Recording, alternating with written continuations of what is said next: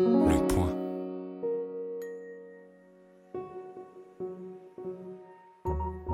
Les Contrariantes, un podcast bimensuel dédié à l'échange d'idées présenté par le magazine Le Point avec Peggy Sastre et Laetitia Stroche-Bonnard. Dans cette émission, nous passons au crible les leçons de morale de la presse américaine envers la France. Puis nous accueillons le professeur Didier Raoult pour un entretien décalé.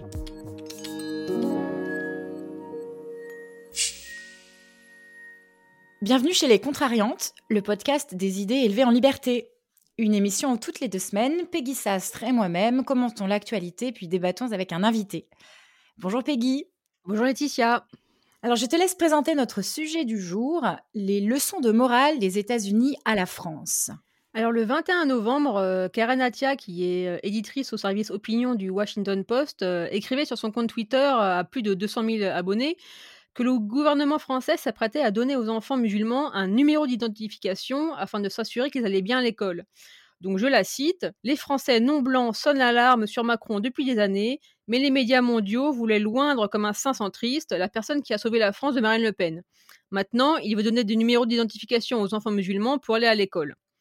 Donc cette fausse information, en fait, elle circulait depuis plusieurs jours. Elle avait notamment été relayée par la ministre pakistanaise des droits de l'homme qui, elle, allait encore plus loin vu qu'elle affirmait que Macron allait faire aux musulmans ce que les nazis infligeaient aux juifs, soit les forcer à porter l'étoile jaune sur leurs vêtements pour s'identifier. Donc l'information, euh, voilà, elle est évidemment fausse. En fait, elle a confondu le projet d'attribuer un numéro INE, donc qui est l'identifiant national étudiant. Moi, j'en ai, moi, j'en ai eu un, et je suppose que que toi aussi, vu que tu es plus jeune, à tous les à tous les enfants français, y compris les, les déscolarisés. Donc c'est là, euh, c'est, là l'origine de la rumeur. Euh, ces déscolarisés comptent aujourd'hui beaucoup de familles musulmanes intégristes. Et donc le contexte, c'est le projet de loi qui a été dit contre le séparatisme. Je crois que depuis, il a changé de nom qui est actuellement examiné par le Conseil d'État et qui sera présenté le, 3 décembre, qui est la date anniversaire de l'adoption de la loi de 1905 concernant la séparation des églises et de l'État. Et dans les mesures de ce projet de loi, il y a euh, la, fin de l'instruction à domicile pour tous les enfants de 3 à 16 ans. Et donc, voilà, le fait que le numéro INE allait maintenant aussi euh, concerner tous les enfants, dont les déscolarisés, donc ils font l'instruction à domicile. Donc, deuxième, euh, deuxième étape, Karen Atia a retiré son tweet et a commenté sa bourde de manière que moi, j'ai trouvé quand même hallucinante. Donc là encore, je la cite.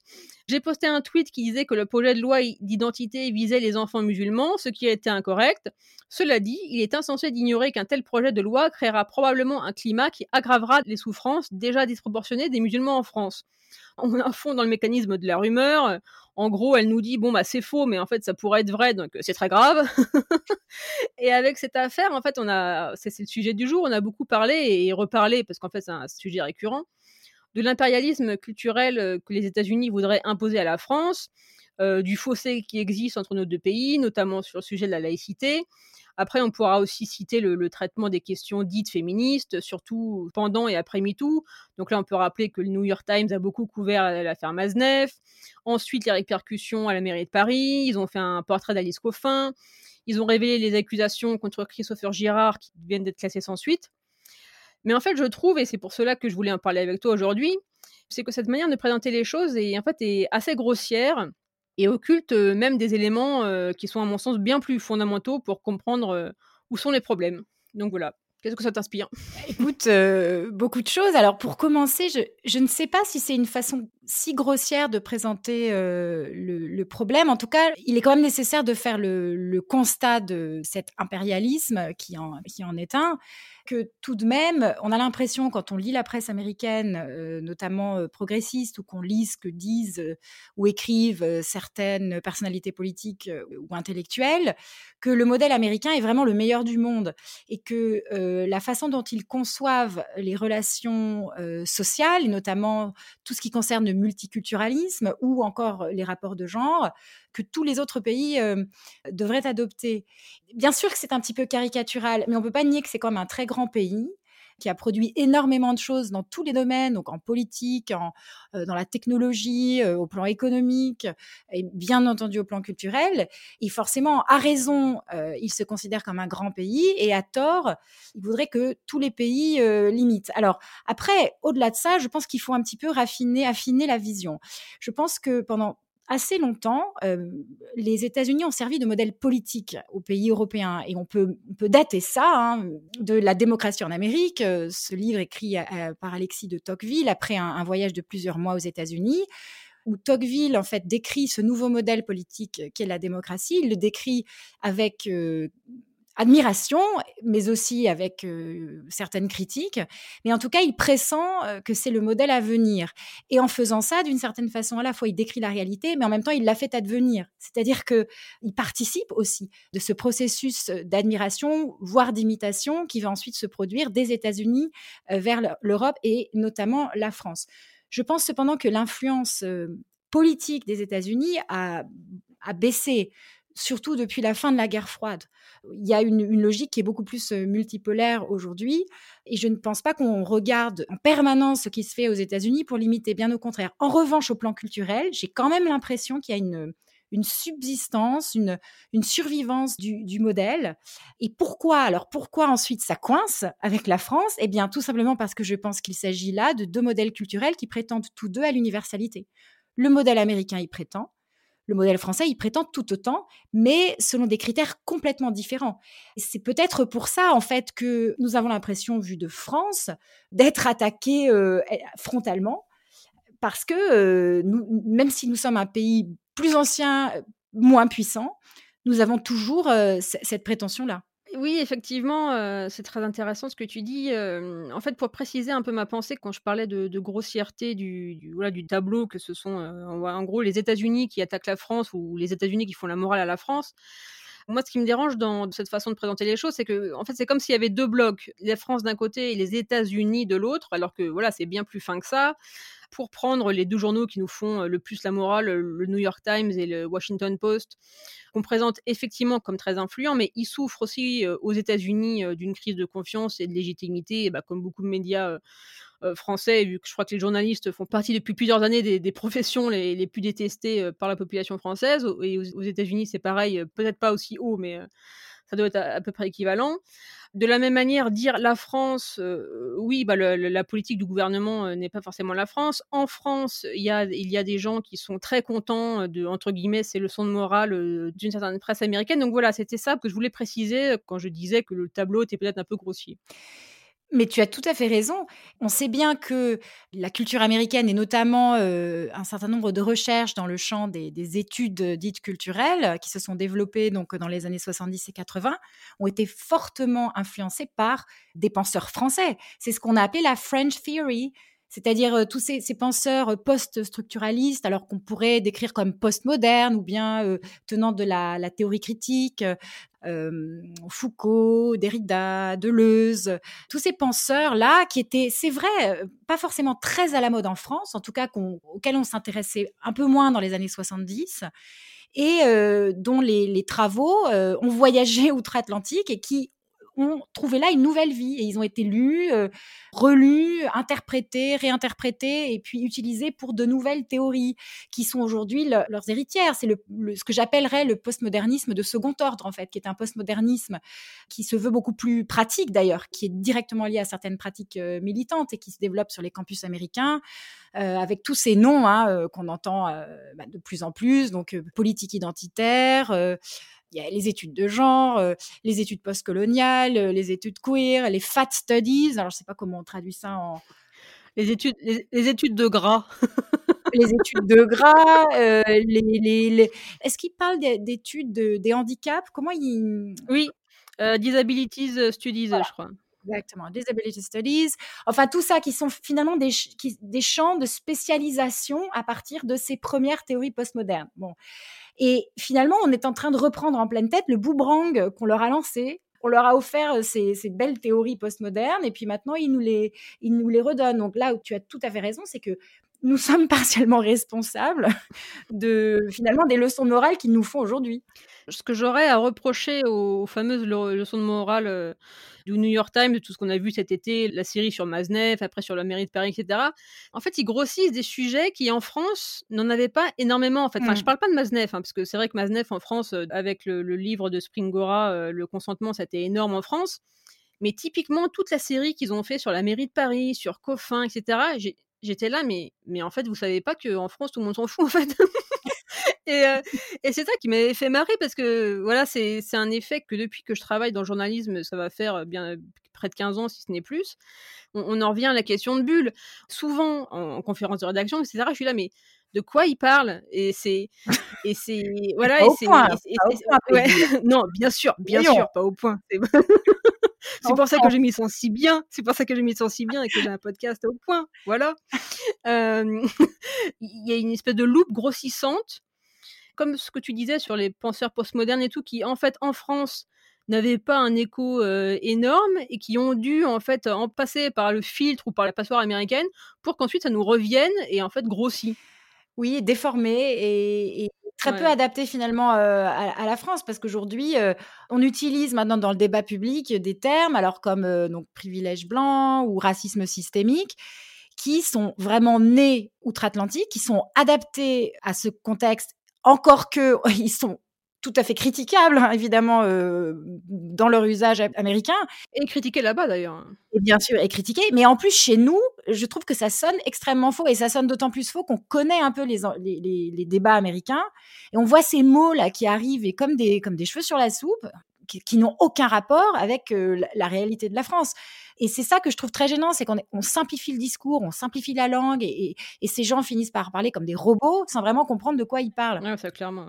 Et ce que tu dis aussi me semble très intéressant parce que dans cette euh, histoire de bulle euh, journalistique, il y a aussi un autre enjeu. c'est la bulle de la gauche. Je m'explique, c'est que parfois on a l'impression que ces règlements de compte entre la France et les États-Unis concerne aussi des débats internes à la gauche, au sens où c'est une certaine gauche américaine qui fait la leçon à une certaine gauche française. Bien sûr. C'est la gauche progressiste euh, de, la politique identitaire américaine qui fait la, leçon à la gauche laïque, voire laïciste. Et ça, c'est très intéressant parce que euh, la, droite, d'une certaine façon, est un petit peu exclue de, de ce débat, de ces échanges.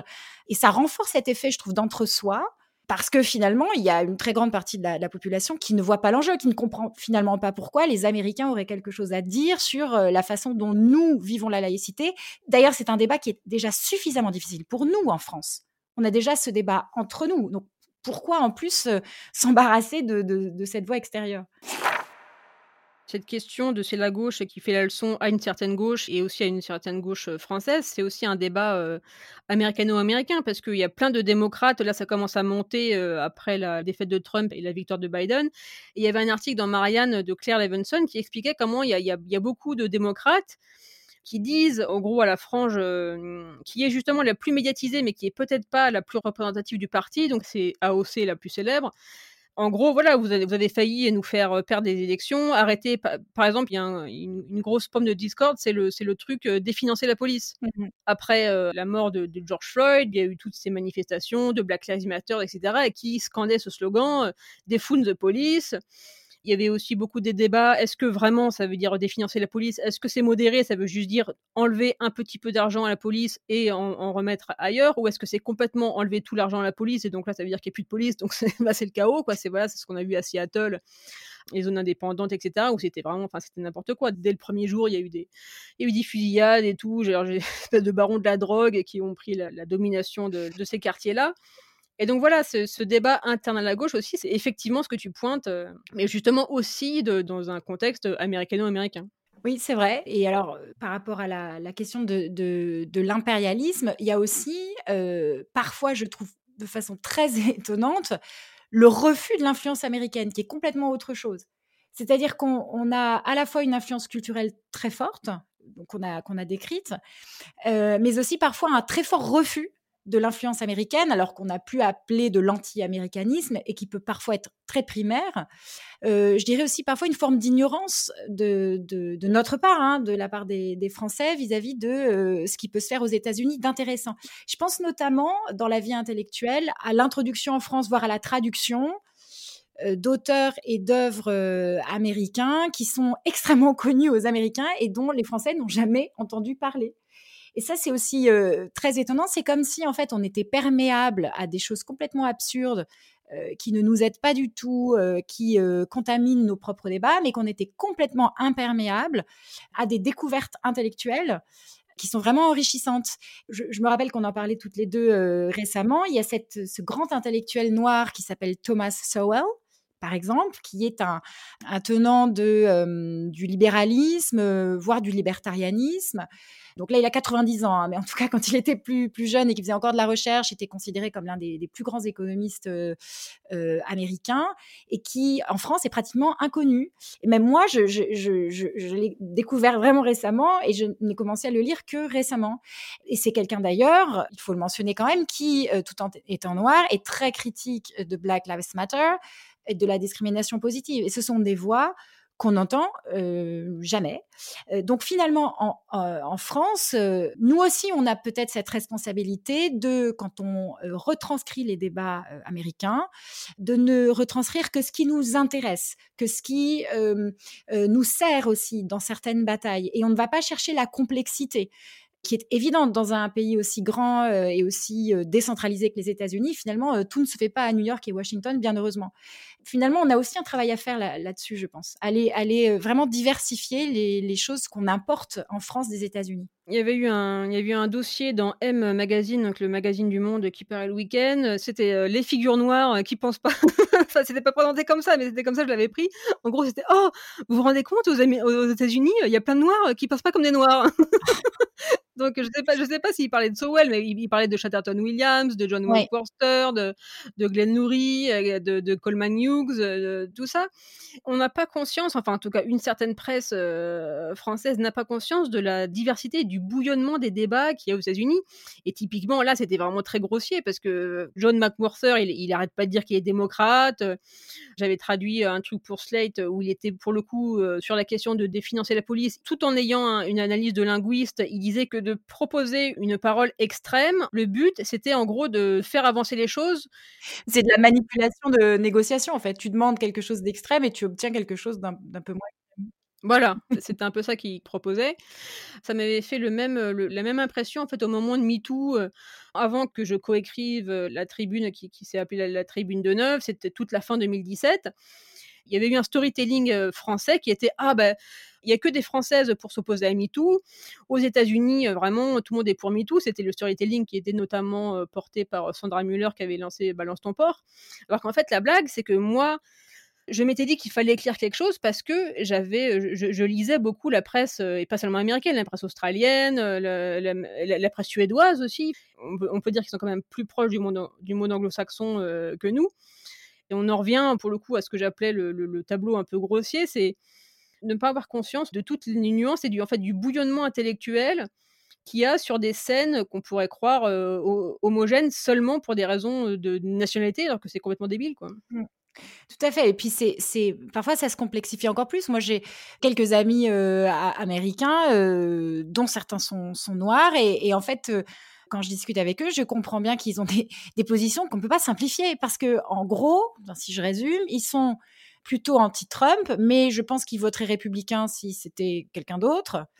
Ils sont euh, euh, pour évidemment euh, l'égalité homme-femme et ils ont été très frappés par MeToo, voire même positivement certains. Hein. ils pensent qu'il faut faire attention au harcèlement sexuel dans les entreprises, etc. Mais d'un autre côté, eh bien, ils sont conservateurs sur d'autres sujets. J'ai un de mes amis comme ça qui est un fan de Jordan Peterson qui, euh, soi-disant, serait un suprémaciste blanc euh, euh, ultra misogyne, voilà. Mais il se trouve que voilà, j'ai un ami américain noir qui aime beaucoup Jordan Peterson. Donc, moi, je trouve ça vraiment désolant en fait que les gens soient toujours ramenés à, à, à, des a priori qu'on a qu'on a sur eux en fonction de leur leur appartenance. Et, ça ne va pas en s'arrangeant. Moi, je voulais juste finir sur ces leçons de morale que nous font la presse américaine. Quand RT, donc Russia Today et, notamment RT France est arrivé, il y a eu beaucoup de gens qui ont accusé cette chaîne de mettre en avant des, sujets qui sont particulièrement clivants et polarisants.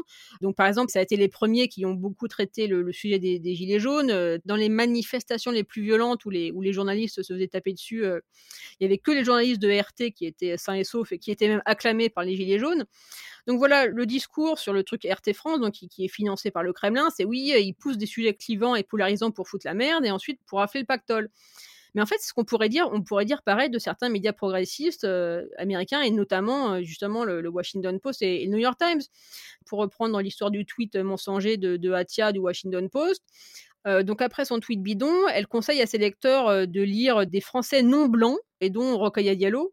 C'est comme si la, couleur de peau disait, disait tout des opinions, des angles, du travail, etc. Donc ça aussi, je pense qu'on pourrait dire que comme ce qu'on accuse, et peut-être à raison RT France, donc, donc un média russe, en gros de semer la discorde, donc en fait des, des médias américains le font aussi. Oui, c'est vrai. Et comme tu me l'as dit un jour, noir n'est pas une opinion. On pourrait ajouter femme n'est pas une opinion. Voilà, tout à fait. la même chose sur MeToo, en fait. Sur MeToo, mm. on s'attendait à ce que toutes les femmes aient, la même opinion. Et c'est ce qu'on nous disait d'ailleurs. Si, en gros, toutes les femmes sont très heureuses de MeToo et celles qui critiquent MeToo euh, sont des traîtres d'une certaine façon. Euh, mais dans la réalité, c'est beaucoup plus compliqué. Et il y a beaucoup de femmes qui sont critiques de ce mouvement. Sans transition, hein, je, vais passer à, la contrariété du jour.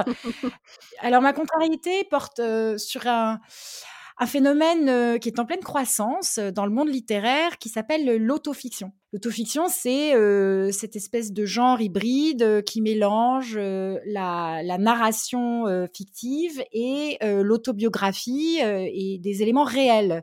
Alors, c'est en expansion depuis, euh, une, je dirais, une vingtaine d'années, peut-être un peu plus. Euh, on a deux exemples hein, de, livres qui ont fait parler d'eux en cette rentrée littéraire. Euh, le livre Yoga d'Emmanuel Carrère et Le temps gagné de Raphaël Enthoven. Alors, dans ce dernier, notamment, hein, le l'enseignant de philosophie euh, euh, faisait une espèce de thérapie euh, à ciel ouvert. Il avait son linge sale en public. il s'en prenait à sa famille notamment et son père. je ne vais pas m'étendre là-dessus, même si je trouve que c'est un procédé assez vulgaire. ce qui me gêne, plutôt ce qui me, surprend ou ce qui, ce qui, disons, suscite mon intérêt dans ce genre littéraire, c'est que pour moi, il exprime une forme d'assèchement de la créativité. Parce que je pense que la, bonne fiction, c'est la capacité à sortir de soi, en fait, à se projeter ailleurs, même très loin de soi. Et pour moi, les grands romans, c'est quand cette tentative est réussie. C'est encore mieux en plus, je trouve, quand des personnages sont pris dans un contexte historique important, intéressant, qui sont un peu dépassés en fait par les événements et qu'il y a une, sorte d'interaction euh, complexe entre la vie individuelle et, euh, le destin collectif. Alors, ce genre de choses, on n'en a pas non plus, hein, parce que même s'il se passe beaucoup de choses intéressantes aujourd'hui, euh, beaucoup d'événements, eh bien, ça semble complètement absent en fait des, des romans qu'on peut lire, sauf exception, évidemment.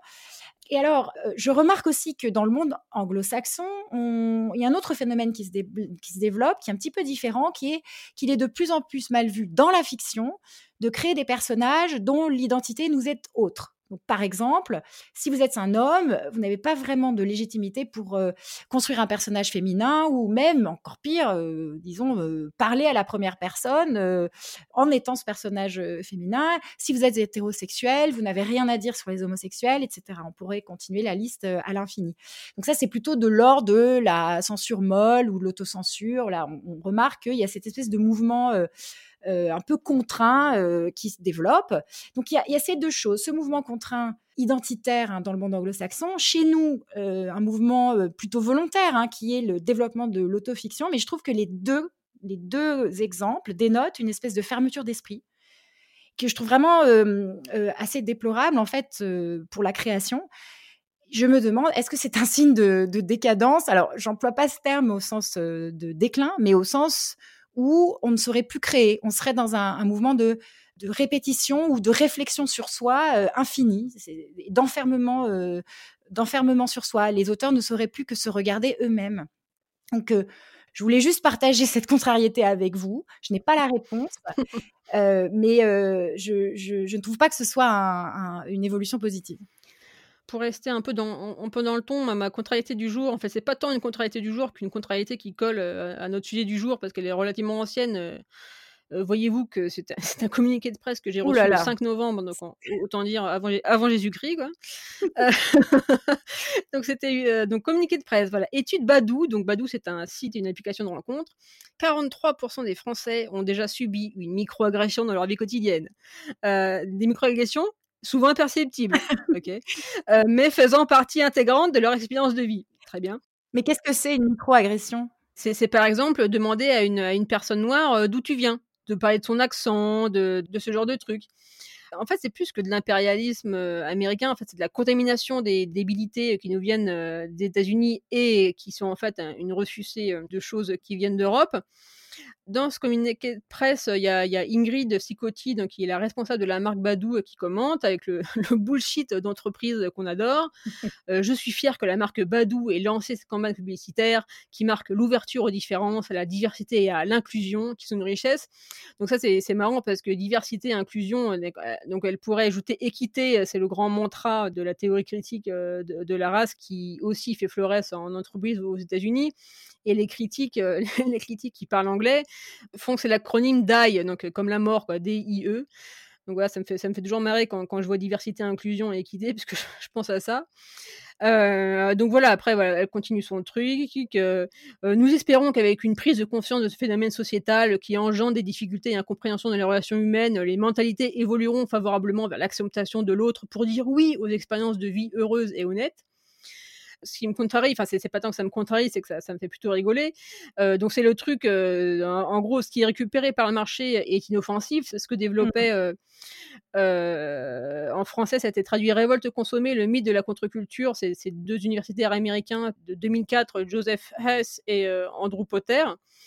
Euh, donc pour citer la, quatrième de couve, c'était malgré tous ses efforts pour paraître subversive, la contre-culture n'a pas seulement été inefficace dans sa lutte contre le capitalisme, elle lui a fait faire ses plus grands bons en avant, création de nouveaux segments de marché, triomphe de l'individualisme, dissolution des structures collectives, etc. etc. Donc ça, c'était le premier point de, ma contrariété euh, plutôt blague. Euh, mais l'autre truc, c'est qu'en fait, quand on cherche des informations sur ce fameux site de rencontre Badou, euh, on se rend compte qu'en fait, qu'en 2009, il y avait une étude qui avait comparé 45 euh, sites de réseaux sociaux euh, et de, sites de rencontres. Et en fait, Badou était classé la pire en matière de respect des informations de la vie privée. Et Badou a fait l'objet de plaintes pour des procédés considérés comme peu scrupuleux, comme dans le spam et la récupération et l'utilisation de données personnelles. Et en deux ans, la, CNIL a hum, consigné en fait plus de 60 plaintes d'utilisateurs qui ont été fichés à leur insu sur Badou. Et aussi, il y a beaucoup de plaintes qui disent que le site euh, regorge de, faux profils qui sont là pour escroquer les gens. Donc ça, ça, m'a fait marrer. Donc à la fois ce truc de, contamination idéologique sur tous les délires euh, identitariste, woke, etc. Enfin, toi, typiquement, les micro, la, microagression qui est imperceptible, ben, dans ce cas, c'est pas une agression en fait. Voilà, on retrouve le, principe de base du, du, wokisme, qui est l'affichage moral et qui consiste en fait à camoufler ses, propres turpitudes. Oui, c'est pas très inclusif hein, de, ne pas euh, protéger les données individuelles. Euh. Tout à fait. J'ajouterais une chose aussi, parce que je trouve cette anecdote est assez géniale c'est que euh, pour, un, pour un site de rencontre, c'est quand même un peu gonflé parce que le site de, le site de rencontre est fondé sur la microagression qui consiste à ne pas vouloir rencontrer quelqu'un qu'on trouve moche. Tout à fait. Donc, euh, le, c'est un business qui est fondé sur euh, l'exclusion et la sélection. Bref, je pense qu'ils sont, ils ne réfléchissent certainement pas aux contradictions dans lesquelles ils pataugent. C'est euh, en tout cas le moment de conclure cette première partie sur euh, cette contrariété humoristique de Peggy et nous passons à la seconde. Nous accueillons aujourd'hui le professeur Didier Raoult.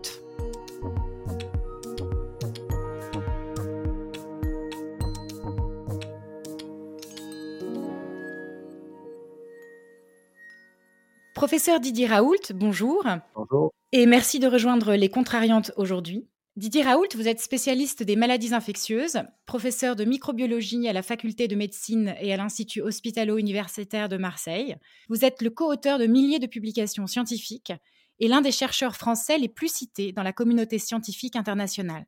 Cette année, vous avez acquis une grande notoriété quand, avec votre équipe, vous avez proposé un traitement contre le Covid-19 à base d'hydroxychloroquine. S'en est suivi un large débat entre vos détracteurs et vos soutiens qui continue aujourd'hui. Mais le Covid-19 n'est pas le sujet qui nous occupe aujourd'hui. Nous inaugurons en effet avec vous nos entretiens décalés, où des personnalités connues et reconnues viendront évoquer une facette de leur travail importante mais moins médiatique. Avec vous, nous allons parler aujourd'hui épistémologie. C'est ainsi qu'on désigne l'étude critique des sciences, une matière que vous enseignez également. Sur ce sujet, vous avez publié en septembre dernier chez Humaine Science La science est un sport de combat. Vous y décrivez la démarche scientifique et y défendez la science telle qu'il faudrait selon vous la pratiquer au XXIe siècle, dont vous dites qu'il est l'équivalent dans la recherche en biologie de ce qui s'est passé pour la géographie au moment de la Renaissance. Un livre qui se lit d'une traite et où vous alternez philosophie, analyse de phénomènes de société et anecdotes. Si je devais résumer ce qui m'a le plus frappé dans cet ouvrage, c'est qu'il semble dire quelque chose d'assez différent de ce qu'on dit de la science et notamment de ce qu'on en apprend à l'école. Je me rappelle par exemple ce cours de philo en terminale sur la science et la religion, où on apprenait grosso modo que la science est le domaine de la connaissance rationnelle et objective, et la religion celui de la croyance irrationnelle et subjective. Mais vous écrivez, vous, que, je cite, Sans le doute, il n'y a pas de pensée. Le scepticisme est intrinsèque à toute forme de science. Les ayatollahs et les inquisiteurs doivent rester dans leur champ qui est celui de la religion, la science ou la pseudoscience peut devenir aussi arrogante et aussi excessive que les religions. Alors pour commencer, j'aimerais tout simplement vous demander ce qu'est la science pour vous et ce qu'elle n'est pas. Et d'ailleurs, la médecine est-elle une science? Alors, je ne sais pas si je, sais ce que c'est que la science, je sais ce qu'est la connaissance. Voilà. Donc, euh, on établit la connaissance à un moment donné essentiellement par l'observation et par l'observation en utilisant les outils qui sont disponibles à, un moment de l'histoire de l'humanité. En fonction des différents moments de l'humanité, bien entendu, les outils permettent de voir des choses qui sont différentes et donc d'élaborer des théories qui permettent de rendre compréhensible l'ensemble des observations à un moment donné. Mais c'est Brecht qui dit ça, la science est fille du temps, et donc, avec le temps, les concepts scientifiques changent et euh, doivent se transformer du fait de la connaissance. Je vais vous donner un exemple que j'ai pris plusieurs fois dans ce livre. Pour des raisons qui sont pour moi la, séparation entre la, la, religion et la théorie scientifique, qui est une des grandes questions hein, de l'épistémologie, c'est comment on distingue ce qui est de la religion de ce qui est de la science et qui était l'essentiel de l'ouvrage de Karl Popper. Hein. C'est euh, si je ne peux pas envisager d'avoir une expérience qui dit le contraire de ma théorie. Ma théorie a cessé d'être scientifique pour devenir de la religion. Et il appliquait ça à trois domaines. À l'époque, il faut voir, on était dans la première partie du XXe siècle, au marxisme, puisque les marxistes pensaient que le, matérialisme dialectique était une science et non pas une, théorie philosophique ou un choix philosophique, à la psychanalyse. Les psychanalystes pensaient que la psychanalyse était une science qui était euh, difficile à dépasser, et à l'évolution darwinienne. Quand il a dit ça sur l'évolution darwinienne, il a dû mettre quelques pas en arrière parce que euh, se retrouvait avec l'ensemble du monde scientifique de l'évolution qui disait on n'a pas le droit. Darwin était devenu tellement tabou scientifiquement, une telle marque de différence entre la science et euh, la, croyance qu'il était devenu intouchable. Mais bien entendu, il avait raison. la deuxième partie du XXe siècle a montré que toutes les, toute l'organisation Darwinien est une organisation qui, en réalité, était post-biblique. Et son organisation, c'était Adam et Ève et euh, la généalogie avec euh, un arbre vu à partir d'Adam et Ève. C'était pas vrai.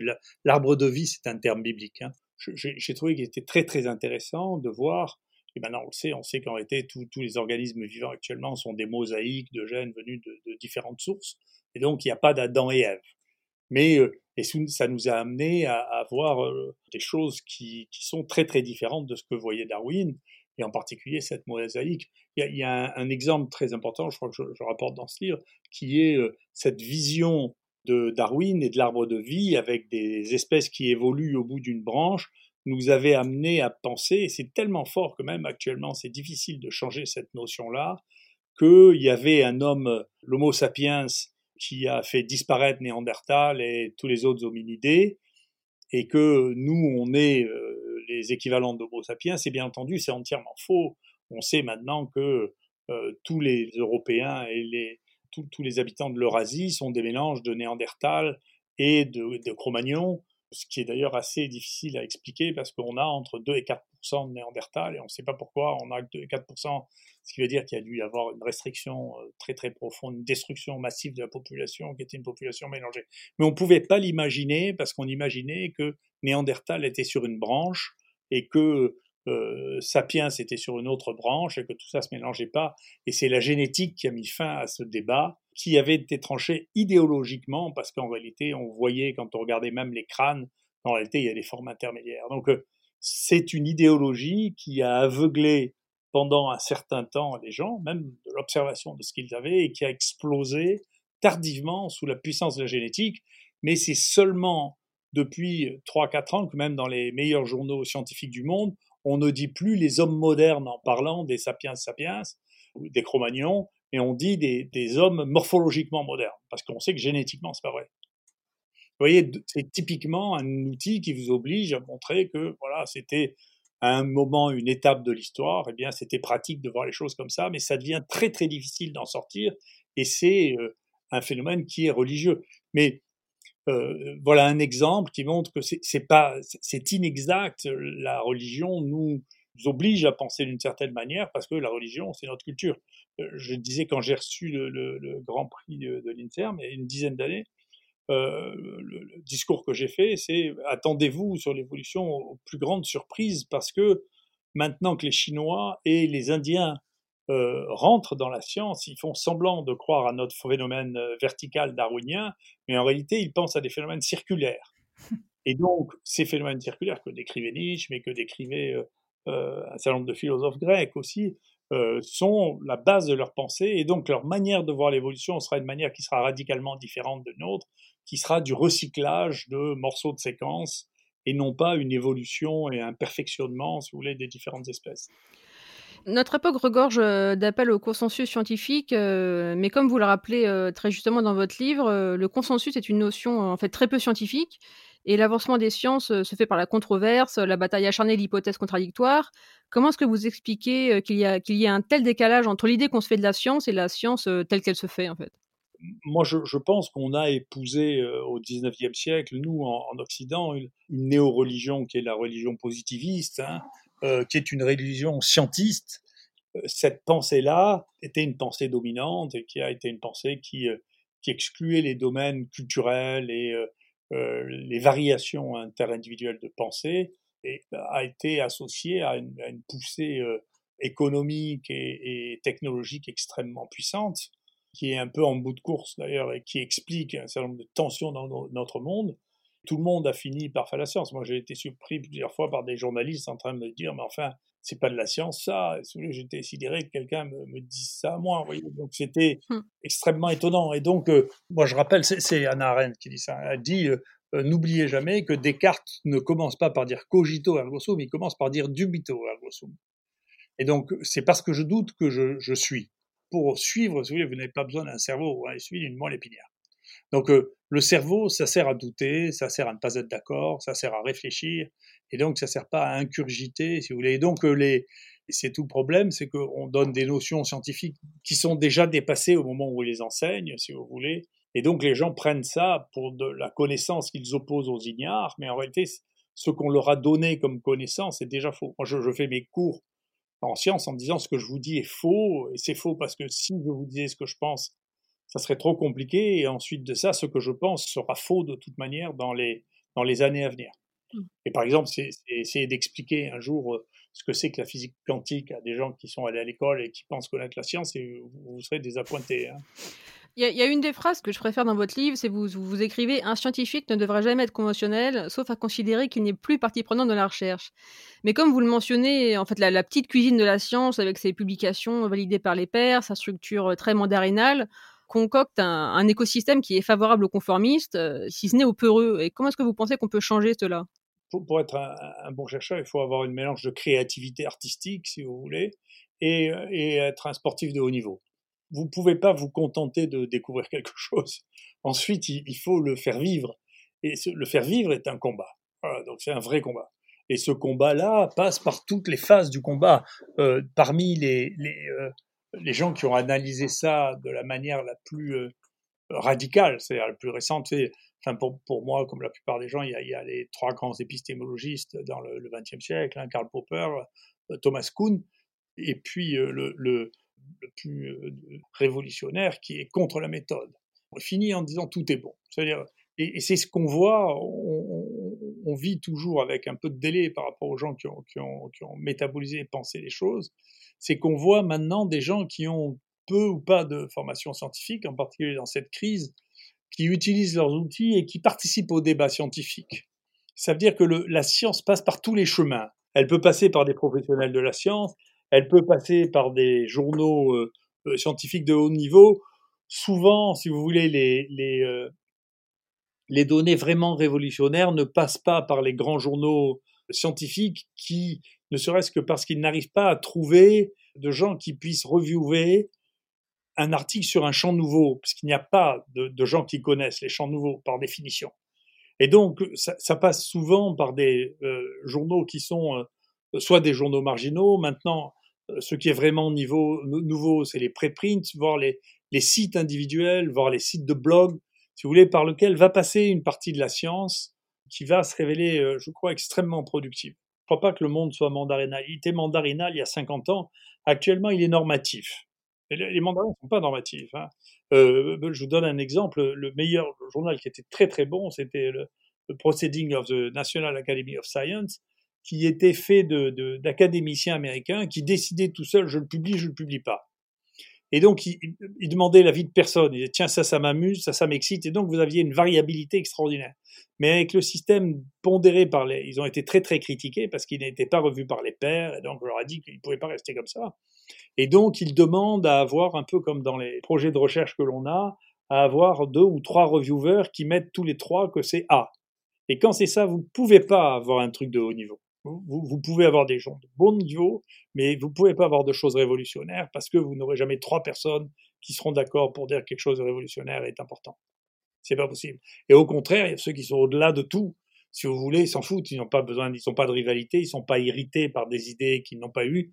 Je crois qu'au contraire, il y a une normalisation du fait de la, densification de la recherche. La recherche, il y a un nombre fou de gens qui font de la recherche. Et donc, euh, euh, il y a une normalisation de la recherche qui, fait que la recherche originale a moins de place qu'elle n'en a eu avant. Tout à fait, mais si on n'a pas de, révision par les pairs, est-ce qu'on ne s'expose pas euh, au pire comme au meilleur? C'est-à-dire qu'on va avoir euh, eh bien, des éclairs de génie, est-ce que vous décrivez, des, gens vraiment créatifs, mais on pourrait aussi avoir des, charlatans, c'est-à-dire euh, les études culturelles, toutes les études postmodernes qui ont fleuri dans les dernières décennies et qui, certes, sont très créatives, mais ont parfois un lointain rapport avec la réalité. Qu'est-ce que vous en pensez? Qu'est-ce que ça peut faire? C'est pas important. Si vous voulez, le temps dans la science, si vous voulez, j'expliquais ça à propos de la crise actuelle. Vous savez, il y a des temps différents. Le temps de la, euh, du journalisme ou de la discussion euh, actuelle, c'est un temps, mais c'est un temps très bref, si vous voulez. Ça a pas, pour la science, ça n'a pas beaucoup d'importance. Et puis, euh, il y a un temps de décision qui est un temps un peu plus long, puis il y a le temps de la science qui est un temps long. Et donc, si vous voulez, ça n'a pas beaucoup d'importance. Le nombre de choses, moi j'étais beaucoup plus irrité quand je voyais des choses qui étaient idiotes, qui étaient publiées. Vous savez, elles ont disparu avec le temps, donc c'est pas très grave. Euh, c'est embêtant pour vous, pour vous parce que vous mmh. savez pas faire le tri au moment où, vous en parlez, c'est-à-dire au moment où ça sort.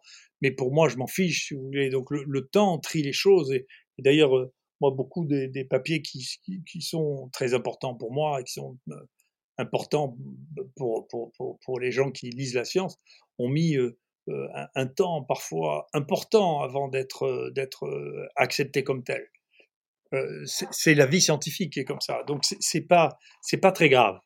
Le, temps trie beaucoup et dans le dans le temps, ce qui est surtout important, c'est de ne pas avoir de, de, censure, de blocage, si vous voulez, de, de l'émergence de pensées nouvelles ou de de découverte, et ça, c'est vraiment extrêmement important. Et, donc, je, pense qu'il euh, qu'il réémerge avec des tentatives de, de, de publication euh, euh comme Plus One ou Frontiers, par exemple, ou, Scientific Report, qui étaient des publications qui, au départ, ne devaient regarder que les méthodes. Donc elle devait dire, écoutez, est-ce que les méthodes sont raisonnables? Est-ce que les gens qui ont fait ça ont utilisé des méthodes qui sont compréhensibles? Et s'ils ont fait des, eu des méthodes euh, compréhensibles, alors leur opinion ou euh, la priorité de leur découverte, ça n'est personne n'est capable de la juger. Mais petit à petit, ces journaux, donc parce que tout vieillit, ces journaux ont commencé aussi à trier, non pas sur simplement le fait que la méthode était correct ou pas, mais le fait de l'opinion de l'éditeur, parce que c'est difficile de se passer de d'avoir une opinion sur les choses. Et donc c'est c'est pour ça que déjà cette génération qui est pas vieille, hein, qui a 10-15 ans, est déjà dépassée par les les préprints euh, dans lesquels il y a très très peu de censure, mais elle commence à se mettre aussi en place. Elle commence à se mettre de de, la censure sur les préprints les plus euh, euh, courus. Vous voyez, donc c'est très difficile d'empêcher dès qu'il y a une chose comme ça, euh, quelqu'un de prendre le pouvoir pour laisser passer que les choses qui lui paraissent correctes intellectuellement et non pas correctes euh, techniquement. Vous donc moi, je, crois que il faut laisser passer ce qui est correct techniquement, même si on n'est pas d'accord. Mmh. c'est ce que je pense, parce que je pense que c'est comme ça que la science avance. Regardez, l'histoire que tout le monde connaît, l'histoire de Christophe Colomb, son histoire n'était pas très facile à croire. Euh, ce qu'il a trouvé, c'est pas ce qu'il cherchait, et euh, euh, tous les gens qui étaient rationalistes disaient qu'il fallait pas aller le faire. Oh, c'était comme ça, parce que c'était contraire à toutes les cartes qui étaient écrites. Oui, alors justement, vous parliez de censure. Dans, votre livre, vous consacrez plusieurs passages à l'épidémie du sida et à la façon dont la prophylaxie a souffert du politiquement correct. C'est-à-dire que les, les, populations les plus à risque, les hommes pratiquant le coït anal réceptif avec d'autres hommes, n'ont souvent pas été proprement ciblés. Alors, pouvez-vous nous expliquer comment ce genre de tabou peut être euh, nuisible à, la science et à la médecine en particulier? Je pense que la, santé publique, c'est très compliqué les messages santé publique sont très compliqués. Par exemple, on a vu euh, chez les prostituées euh, au Kenya, j'avais bien compris qu'il fallait mettre des préservatifs, mais il y a une confusion préservatif entre la protection de la grossesse et la protection des maladies transmissibles. Et donc, quand elles n'avaient pas de, de, préservatif, elles se faisaient sodomiser, ce qui fait qu'il y avait beaucoup plus de, gens HIV positifs. C'est un vrai tabou et il y avait deux approches qui étaient très différentes dans les, associations euh, de patients. Il y avait des gens qui disaient il faut surtout pas parler de ça parce que c'est stigmatisant. Et puis il y avait ACT UP, moi j'étais assez proche intellectuellement hein, d'ACT UP, qui disait euh, écoutez, euh, moi je préfère être stigmatisé que mort. Et donc euh, il faut appeler les choses par leur nom de manière à éviter que les gens soient infectés, ce qui est prioritaire. Et donc euh, on sait que c'est 20 fois plus contaminant le, coït réceptif anal que les autres formes de sexualité, donc il faut le savoir. Là, ça veut dire que dans le coït réceptif anal, il faut vraiment avoir des préservatifs. Mmh. Et donc à chaque fois mais c'est un des problèmes de la santé publique ou de la simplification des messages, parce qu'il y a des effets collatéraux à ces messages trop simples donc, il y a une partie de la population qu'on n'a pas du tout protégée, qu'on n'a même pas investiguée. Hein, pour la vérité, on, ne posait même pas la question aux femmes qui étaient euh, séropositives et euh, hétérosexuelles de savoir si elles avaient eu des, rapports euh, sexuels nous ou pas, parce que c'était tabou. Donc, il y, a, une vraie question, qui est une question sociale, qui est, voilà, est-ce qu'on a le droit de parler de ça ou pas? Donc pour revenir juste sur le sujet précédent, sur les études fantaisistes, vous dites, et ce que j'entends parfaitement, hein, que le, temps fera son œuvre, etc. Mais le problème dans le genre de domaine que mentionnait Laetitia, c'est qu'en fait, on est sur du non falsifiable. Donc les, choses peuvent durer des lustres sans que personne n'y mette, n'y mette un frein, mais qui n'est pas du tout un frein de censure, qui est juste que voilà, on voit que ça marche pas et on va dans une autre direction. Donc je, pense que de tout ce qui est aujourd'hui, les, les, sciences humaines, très inspirées de la théorie critique, du postmodernisme, etc. Je crains que votre optimisme euh, soit, euh, je ne sais pas comment dire, euh, enfin vous voyez quoi. je ne sais pas, je sais pas de qui vous, voulez parler. Le postmoderne m'ont moi-même beaucoup influencé. Je ne suis pas sûr que je sois d'accord avec vous. Je pense que Foucault, par exemple, vous voyez, est, est, considéré partout dans le monde, sauf en France, comme étant le plus grand penseur de la loi depuis Montesquieu. Hein. Foucault, vous savez, le, le chercheur le plus cité de tout le XXe siècle. Bien sûr. Mais Foucault ne prenait pas à la lettre tout ce qu'il disait. Foucault disait si, vous, si je vous ai obligé à réfléchir, j'ai fait mon métier. Il écrivait ça, et bien sûr, il avait raison dans ce qu'il dit, une quantité de choses euh, sur lesquelles je, ne le suis pas du tout. Mais il n'empêche qu'il soulève des questions euh, très intéressantes et auxquelles on ne pensait pas avant. Moi, je, pense, par exemple, j'ai une, une, énorme estime quelqu'un qui m'a beaucoup influencé, si vous voulez, qui est Baudrillard, si vous voulez, qui a défini le monde dans lequel on vit, dans les, la fin des années 70, si vous voulez, dans, dans Simulacre et Simulation, dans lequel il montre que le, monde digital de l'information est déconnecté à un point absolument invraisemblable de la réalité, c'est-à-dire que le reflet de la réalité qui passe par, par le monde digital n'a qu'un lien qui est de plus en plus euh, distinct de la réalité. Je ne sais pas si vous connaissez cette histoire de TripAdvisor, qui est, qui est un exemple absolument extraordinaire. Il y a des, farceurs qui ont inventé un faux restaurant à Londres parce qu'ils avaient été payés par TripAdvisor pour faire monter les côtes des restaurants. Mmh Et donc, ils ont inventé un faux restaurant qui ne prenait des, les, gens que sur réservation, et ils ont commencé à mettre des euh, recommandations euh, sur, sur, ce restaurant. Au bout de six mois, ce restaurant était numéro un de TripAdvisor. Mmh Vous voyez que la chose qui était anticipée par Baudrillard en 78 sur Simulacre et Simulation, ou, ou par, euh, par, par les gens qui ont fait de la science-fiction, parce que les, gens qui ont fait de la science-fiction ont, eu une contribution à, la vision de l'évolution de la société qui me paraît plus importante que les sociologues de l'époque. Hein. Donc, euh, l'imagination dans la, capacité à voir ce qui est faisable ou ce qui ne l'est pas a toujours été une chose extrêmement importante. Hein. Et la seule manière de le faire, effectivement, c'était euh, d'attaquer radicalement une vérité pour voir s'il y a quelque chose, un trésor à trouver à la base de cette euh, vérité, parce que si on trouve quelque chose qui est radicalement distinct de la vérité euh, acceptée par chacun, alors c'est vraiment très important. Pour une question un peu plus d'actualité, vous êtes abondamment cité dans le, documentaire Hold Up, donc qui laisse entendre que la pandémie de Covid-19 a été artificiellement créée par les plus riches pour contrôler et exterminer les plus pauvres. Comment est-ce que vous vivez d'être ainsi en fait célébré par des complotistes alors que le propos que vous développez dans votre livre est en fait totalement aux antipodes de ce genre de, finalisme hyperbolique et paranoïaque? Je m'en fous. Je l'ai pas vu et je m'en fiche. Globalement, ce qu'on dit de moi ou ceux d'encore mon intègre ou la manière dont vous savez, il y a même un, un, truc de rap qui est devenu incroyablement célèbre. Un sosie de bois qui vend de la chloroquine, je trouve ça amusant, je m'en fiche. Voilà. C'est pas plus grave que, euh, si vous voulez, les, gens qui racontent des, horreurs sur la médecine sans rien y connaître. C'est pas plus grave. Et, justement, tout à l'heure, vous parliez aussi d'Homo sapiens et euh, Néandertal, en disant qu'en fait, les légendes bâties sur ce sujet, sur euh, Homo sapiens qui aurait détruit les autres hominidés, ne résistent plus aux faits. Ce qui est amusant, c'est que c'est peu ou prou la thèse d'un best-seller international euh, qui s'appelle Sapiens, justement, de l'historien israélien Yuval Noah Harari, selon lequel euh, eh bien, la supériorité biologique de Sapiens lui aurait donné l'avantage dans la compétition darwinienne avec les humains plus archaïques. C'est une énorme connerie, c'est idiot. Mais justement, je voulais vous demander ce que vous pensiez de ce livre et de son succès.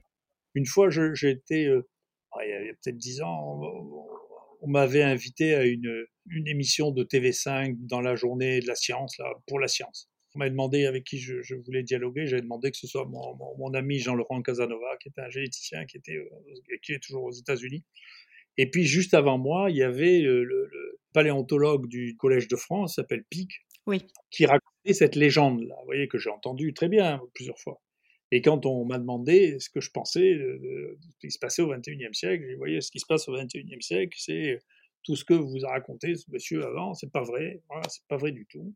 On vient, le premier papier vient de sortir, on, s'en doutait depuis un moment depuis les analyses de mitochondrie, mais c'est pas vrai. En réalité, euh, les hommes qui vivent, tous les hommes qui vivent en Eurasie sont des mélanges de l'homme de Cro-Magnon et de l'homme de Néandertal, et donc c'est pas vrai. En réalité, ils ont copulé.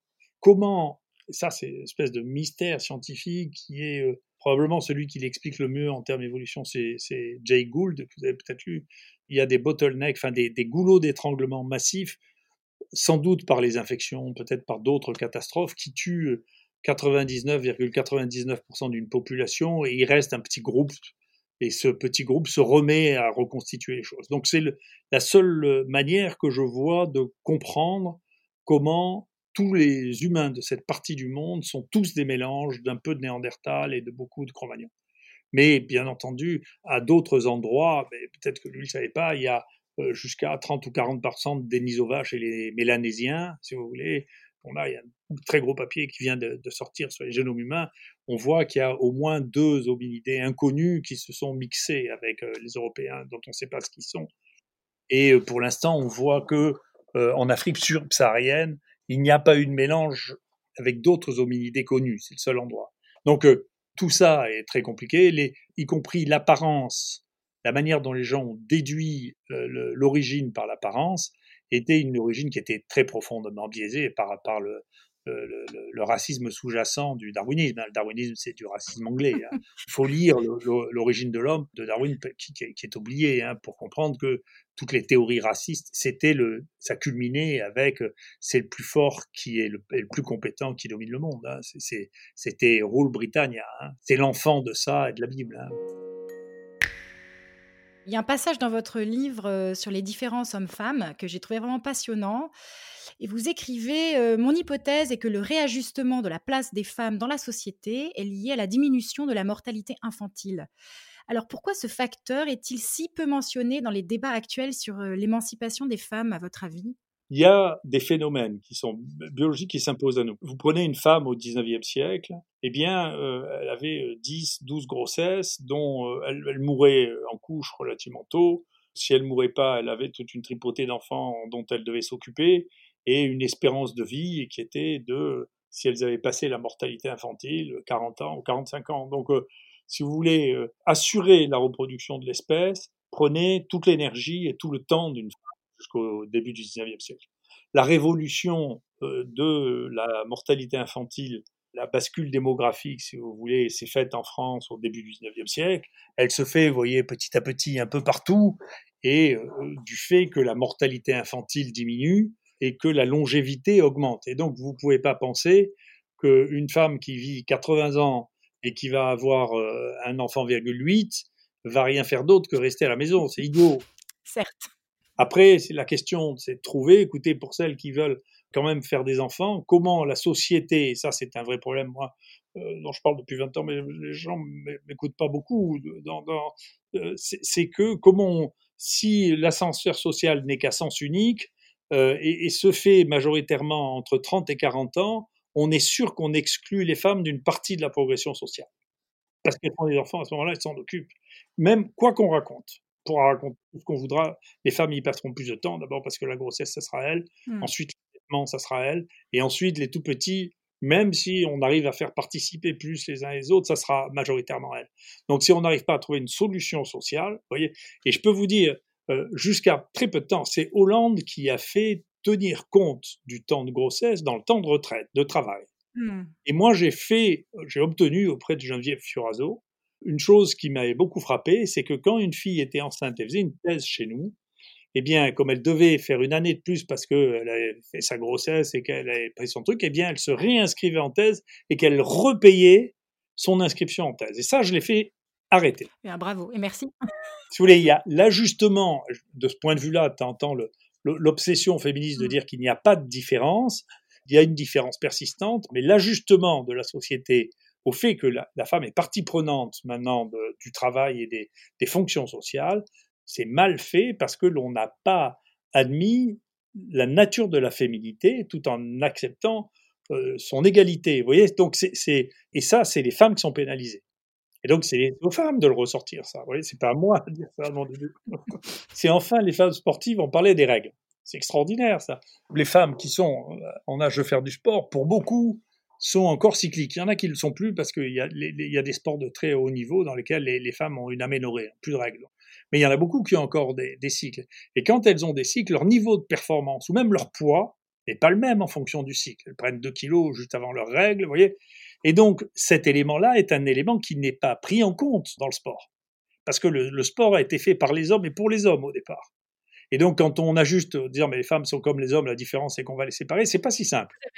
Et dans les néo-féministes, qui m'amuse beaucoup, parce que j'aime beaucoup, encore une fois, les gens qui ont un, esprit contradictoire, il s'est passé la même chose pour les thérapeutiques. On a dit, écoutez, vous nous emmerdez, vous ne regardez pas les effets secondaires chez les femmes, parce que les femmes, c'est plus dangereux à tester que les hommes parce qu'elles peuvent être enceintes. Et donc, on fait tous les tests chez les hommes et au bout d'un moment, on se rend compte que l'on a des ennuis avec mmh. les femmes parce que la biologie des femmes est quand même différente. Donc, il y a des vraies questions à poser qui sont des questions contradictoires dans un monde où on a passé une première étape par laquelle il fallait peut-être passer en disant non, non, c'est exactement pareil les femmes et les hommes, mais en réalité, après, la biologie est terrible parce qu'elle se fout complètement de nos opinions. Et donc, il reste de la biologie et cette biologie, c'est aux femmes à la faire valoir. C'est très bien. Ah bah ça a commencé euh, avec, avec un livre qui s'appelle euh, Le sexe des maladies, écrit par euh, une certaine Peggy Sastre en 2014. Vous mentionnez comment la, Révolution française a été en fait fatale aux scientifiques français, en rappelant un mot terrible du, juge qui avait décidé la, décapitation du plus grand chimiste de l'époque, Antoine Lavoisier la révolution n'a pas besoin de savants. Et on voit aujourd'hui euh, dans le monde académique et notamment anglo-saxon euh, de, nouvelles formes de purge idéologique et, ce juste que dans les sciences dures. Est-ce que, est que cela vous inquiète? Si vous voulez, je, crois que euh, c'est cyclique, ça, mais en France, ça existait, et puis ça, existe encore. Hein. Lazare, qui a été le directeur de l'INSERM en 1981, a viré les, cinq euh, scientifiques médecins les plus connus de France. Hein. Lazare avait euh, décidé que quelqu'un ne pouvait diriger une unité de recherche que pendant 12 ans. Pourquoi pas 10, pourquoi pas 15 C'est un truc de fou. C'était donc pour se débarrasser des mandarins, pas plus de 12 ans. Et donc dedans, il a viré euh, le seul prix Nobel en activité qu'on avait, qui était Dossé. Il a viré Maté, l'inventeur du traitement du cancer de la vessie, l'inventeur de l'immunothérapie anticancéreuse en pratique. Hein Il a viré Hamburger, qui était le type qui a fait les premières greffes rénales en France. Euh, il a viré Minkowski, qui était le père de la recherche en néonatologie, si vous voulez, euh, d'un revers de main. Euh, heureusement, la, différence, c'est qu'il restait un roi, puisqu'il restait Mitterrand, si vous voulez, qui a financé en douce, et directement, en passant par-dessus tout le monde, euh, les travaux que Jean Dossé a commencé à mettre en place avec, euh, avec le Téléthon de Jean Wessenbach et, Daniel Cohen, qui ont fait remettre la France dans la course de, du génome humain. Cette vision-là de on n'a pas besoin de, savants et on n'a pas besoin de, de, de stars dans la science. Vous savez, c'est quelque chose qui est extrêmement récurrent. Mais là, comme dans tous les mondes, je pense, hein, c'est la nature. Il y a des moments où on supporte plus qu'il y ait des gens qui les passent. C'est comme ça. Hein, c'est la vie. C'est une chose qui est intrinsèque à l'homme, c'est comme ça. Oui, d'ailleurs, dans votre livre, euh, on avait repéré cette citation, la, haine du succès dans notre pays et le manque de gloire attaché à la recherche expliquent en partie le manque d'attraction des plus jeunes pour la recherche. Ce qui est affreux, c'est que même chez les scientifiques, s'est développée cette spécificité qui a tant sévi pendant la Révolution française, couper les têtes de ceux qui dépassent. Et d'ailleurs, euh, en ce moment, euh, la, nouvelle loi de programmation de la recherche euh, déchaîne la colère de certains chercheurs. Est-ce que vous voyez un rapport avec ça? Je pense notamment au collectif Sauvons la, recherche que vous, que vous ciblez aussi dans, votre ouvrage. Je ne suis pas convaincu, voyez-vous, qu'il y ait un statut de chercheur. Je, je vois que ça n'existe pas. Je, pense que la recherche, c'est une pratique. Vous savez ce que la, révolution n'aimait pas dans les universités, ou n'aimait pas chez les chercheurs ou les universitaires, c'est leur liberté. Et les universités avaient développé une liberté extraordinaire qui est liée au fait que les, les universités avaient deux maîtres, un maître religieux et d'autre part un maître euh, temporaire. Et donc, quand un universitaire était embêté sur le régime politique, pouf, il se tournait vers l'Église, et quand il est embêté vers l'Église, pouf, il se tournait vers le... Tout le monde sait ça, un âne qui a deux mètres n'a pas de maître. Bien entendu, le, quand on allait se tourner vers celui euh, pour vous protéger, il était toujours d'accord pour, vous protéger pour embêter l'autre. Vous voyez, donc c'était des, pouvoirs qui étaient eux-mêmes en conflit et ça créait la liberté. Et donc euh, euh, la, destruction de l'université a été transformée par Napoléon en réalité en un système d'école de, gens qui devaient obéir ou avoir une fonction.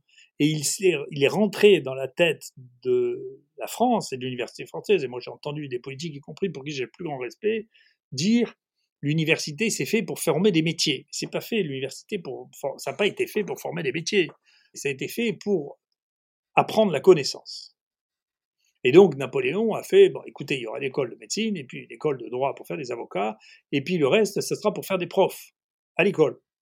C'était ça l'université. Et d'ailleurs, c'est une vision qui est très claire de l'esprit de Napoléon et de, la Révolution, c'est il faut faire des gens de formation rapide parce que le, pays a besoin de cadres, ce qui était vrai. Et on est resté sur cette euh, nouvelle création et donc euh, l'université a mis énormément de temps à évoluer pour avoir ce qu'ont toutes les autres universités euh, d'Europe, hein, une autonomie et être le lieu de la recherche. Et donc, au fur et à mesure, pour combler les trous de la recherche, on a créé des instituts qui se sont succédés les uns après les autres pour pouvoir se substituer au manque de recherche dans les universités. On a créé le CNRS, et puis le CEA, et puis l'INSERM, et puis euh, l'INRA, et puis, vous voyez, alors que dans les autres pays, tout ça est dans les universités, c'est les universités qui font ça. Et donc, il y a une vraie évolution qui date de la Révolution française, euh, qui s'est traduite par euh, une baisse générale hein, du niveau scientifique de la France, qui était le premier pays de très très loin au XVIIIe siècle. Hein.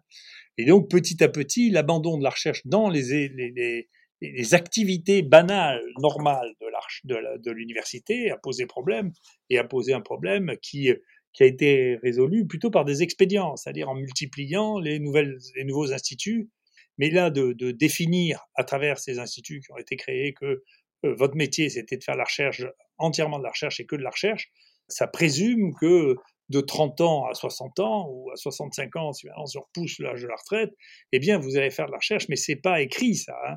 parce que la recherche c'est un goût, c'est une nature et, elle s'évanouit chez beaucoup de gens, elle disparaît au fur et à mesure chez beaucoup de gens. Il faut être curieux, un peu naïf, un, peu puéril pour faire de la recherche. Et si, vous perdez le, goût de l'enfance, le goût de la curiosité, vous perdez le goût de la recherche.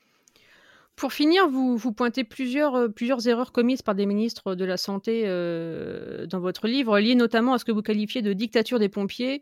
Donc, euh, pour résumer, c'est une angoisse née de la surévaluation permanente des risques anecdotiques qui finit par nuire à notre niveau de vie.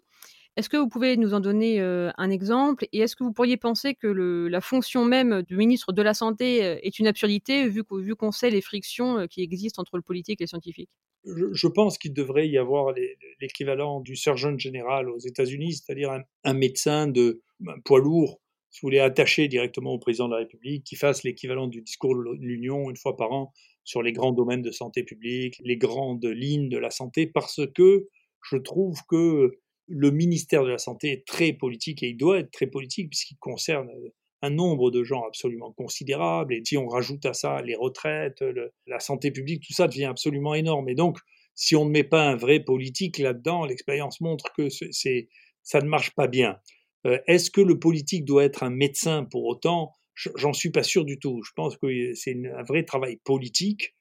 Et à côté de ça, est-ce qu'il faut un médecin euh, pour donner les grandes lignes de santé publique ou les grandes lignes de la priorité de la santé Moi, je crois que c'est bien qui, qui, réagissent au calme, si vous voulez, sans être lui sous la pression, sans être devant le Parlement, sans être euh, sollicité par mille problèmes à la fois, euh, euh, qui consulte qui les académies, qui les scientifiques, qui les autres, pour, pour prendre une position qui est de la hauteur et qui permette d'avoir une ligne directrice, ça me paraît très important.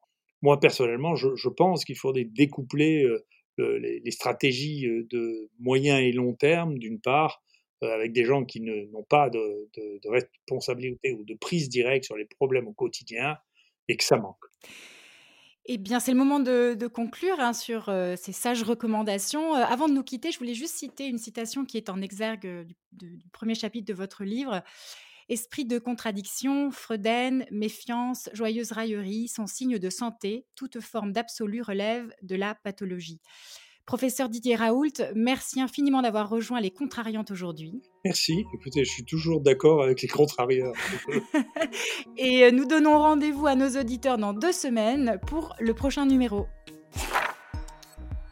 C'était Les Contrariantes, le podcast des idées élevées en liberté, présenté par le magazine Le Point, à retrouver toutes les deux semaines sur lepoint.fr, Apple Podcast, Spotify, Deezer et Google Podcast. Le Point.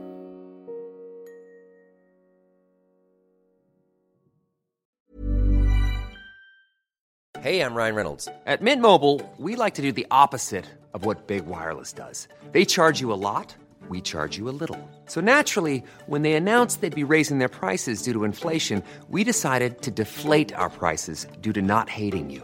That's right. We're cutting the price of Mint Unlimited from $30 a month to just $15 a month. Give it a try at mintmobile.com slash switch. $45 upfront for three months plus taxes and fees. Promote for new customers for limited time. Unlimited more than 40 gigabytes per month. Slows. Full terms at mintmobile.com.